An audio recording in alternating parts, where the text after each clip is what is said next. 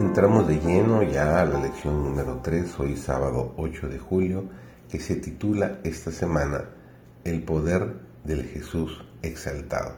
Su servidor David González, iniciamos nuestro estudio.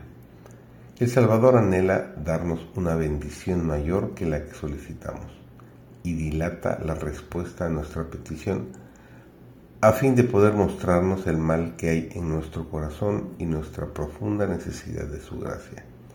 Desea que renunciemos al egoísmo que nos induce a buscarle, confesando nuestra impotencia y acerba necesidad. Debemos confiarnos completamente a su amor.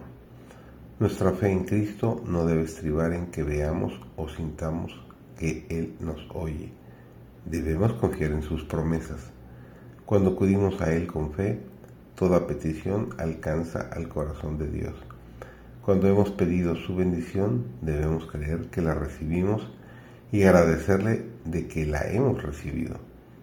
Luego debemos atender nuestros deberes, seguros de que la bendición se realizará cuando más la necesitemos. Cuando hayamos aprendido a hacer esto, sabremos que nuestras oraciones son contestadas. Dios obrará por nosotros mucho más abundantemente de lo que pedimos, conforme a las riquezas de su gloria y por la operación de la potencia de su fortaleza, nos dice Efesios 3:20.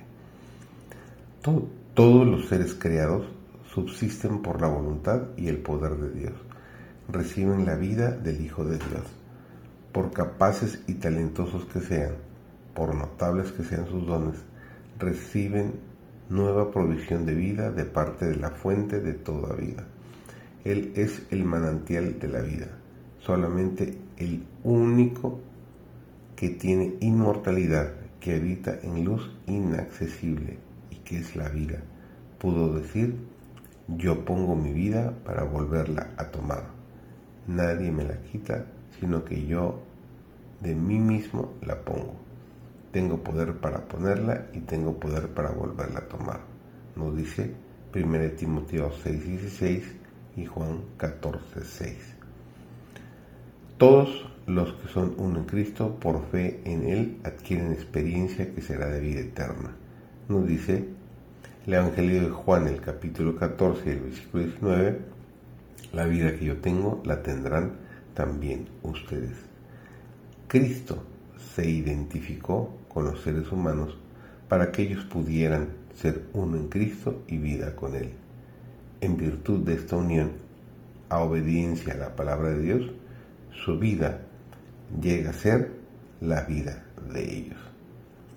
El poder de la piedad casi ha dejado de existir en nuestras iglesias. ¿A qué se debe esto? El Señor aún espera derramar su gracia no ha cerrado las ventanas de los cielos. Nosotros nos hemos separado de Él. Necesitamos fijar el ojo de la fe sobre la cruz y creer que Jesús es nuestra fuerza, nuestra salvación. Lo que falta es la fe. Dios posee abundancia de gracia y poder que esperan ser reclamados por nosotros. Pero la razón por que no sentimos nuestra gran necesidad es que nos miramos a nosotros mismos y no a Jesús. No exaltamos a Jesús y no confiamos enteramente en sus méritos. Que tengas una bendecida semana.